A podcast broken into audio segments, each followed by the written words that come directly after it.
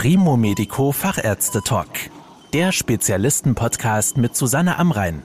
Medizin für die Ohren. Heute geht es im Fachärzte-Talk um eine relativ seltene, aber schwierige Krebserkrankung, um sogenannte neuroendokrine Tumore, die aus hormonbildenden Zellen entstehen und in verschiedenen Organen im Körper auftreten können. Diese Tumore können eine ganze Reihe von Beschwerden auslösen und auch Metastasen in anderen Organen bilden. Über die Diagnose und die Behandlung von metastasierten neuroendokrinen Tumoren spreche ich jetzt mit Professor Damian Wild. Er ist Leiter der Nuklearmedizin im Universitätsspital Basel.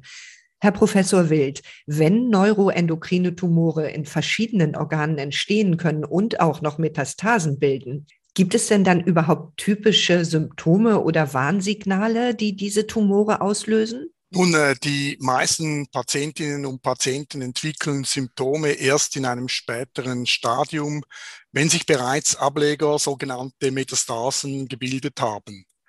Flasch und Durchfall sind eigentlich die typischen Symptome dieser hormonproduzierenden neuroendokrinen Tumore. Flasch bedeutet eine Hautrötung, welche durch eine erhöhte Durchblutung verursacht wird.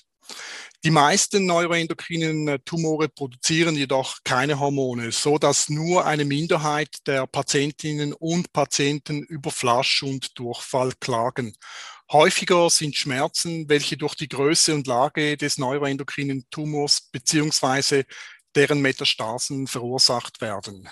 Und wie können Sie feststellen, ob es sich nun bei einem entdeckten Tumor tatsächlich um einen neuroendokrinen Tumor beziehungsweise eine Metastase davon handelt? Welche Untersuchungen sind da erforderlich? Nun, die Diagnose erfolgt fast immer durch eine sogenannte Gewebeprobe, eine Biopsie. Auch die Bestimmung von bestimmten Markern im Blut und eventuell auch im Urin können hilfreich sein. Bildgebend ist die Somatostatin-Rezeptor-Szintigraphie oder die äh, PET-CT, die Positronemissionstomographie in Kombination mit der Computertomographie, eine sehr gute Methode, neuroendokrine Tumore und deren Metastasen im ganzen Körper darzustellen. Neuroendokrine Tumore sind meist im Dickdarm, Dünndarm, Magen, Bauchspeicheldrüse und Lunge lokalisiert. In Lymphknoten, Leber und Knochen sind ausschließlich die Metastasen des neuroendokrinen Tumors zu finden. Und wie können diese seltenen Tumore und ihre Metastasen denn nun behandelt werden? Die operative Entfernung des neuroendokrinen Tumors und deren Metastasen ist die einzige Therapie, welche diese Tumorerkrankung heilen kann.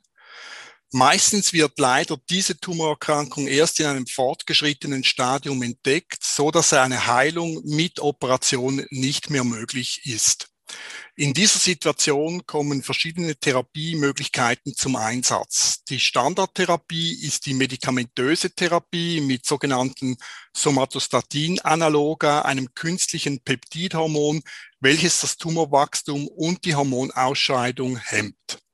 Andere Therapien sind zum Beispiel leberspezifische Therapien, Medikamente aus der Gruppe der Immunsuppressiva, zum Beispiel Everolimus, und die Peptidrezeptor-Radionuklidtherapie, kurz PRT, eine nuklearmedizinische Therapie. Sie haben in Ihrem Zentrum ein künstliches Hormon herstellen können, das bei der Behandlung von metastasierten neuroendokrinen Tumoren eingesetzt wird. Was genau bewirkt denn dieses künstliche Hormon im Körper bei einem Tumor. Das künstliche Hormon, das wir bei uns am Universitätsspital Mitte 1990 entwickelt haben, heißt Dotatalk und beruht auf dem Peptidhormon Somatostatin. Dotatalk kann mit Lutetium 177 oder Yttrium 90 radioaktiv markiert werden. Dieses Lutetium Dotatalk bindet an einem bestimmten Rezeptor dem sogenannten Somatostatin-Rezeptor, welcher vor allem auf der Zelloberfläche von neuroendokrinen Tumoren zu finden ist. Somit reichert sich Lutetium Dotatok ausschließlich in neuroendokrine Tumorzellen an und bestrahlt bzw. zerstört diese von innen. Da die Strahlung eine nur kurze Reichweite hat, im Millimeterbereich, wird das umgebene gesunde Gewebe geschont.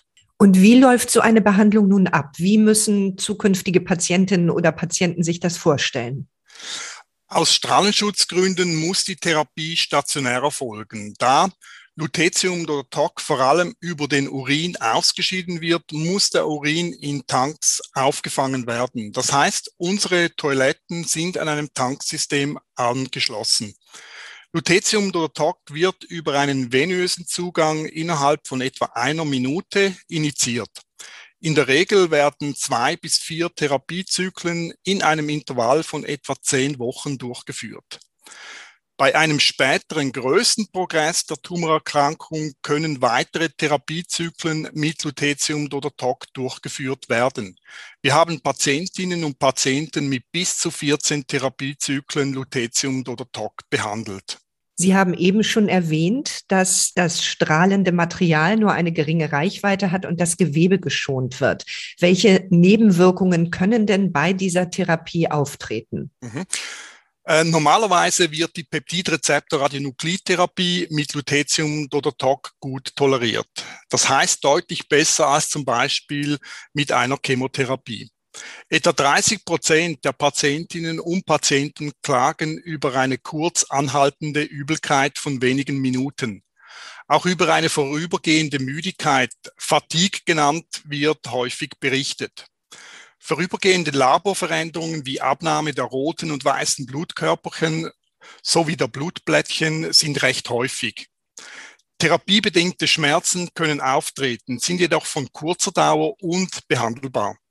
Meistens verbessert sich jedoch die Schmerzsituation unter Therapie mit Lutetium oder TOC.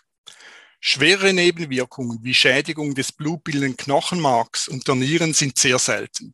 Diese schweren Nebenwirkungen kommen bei erfahrenen Therapeuten jedoch kaum vor. Und wie sind die Erfolgsaussichten dieser Therapie?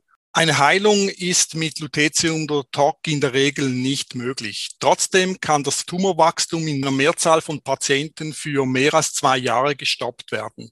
Das heißt, die Lutetium- oder TOC-Therapie kann das Überleben bei den meisten Patientinnen und Patienten um viele Jahre verlängern.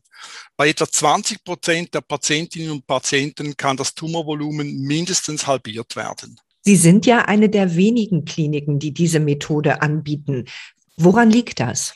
Bis vor wenigen Jahren war die benötigte Substanz nicht kommerziell erhältlich und konnte nur von wenigen Spitälern selbst hergestellt werden.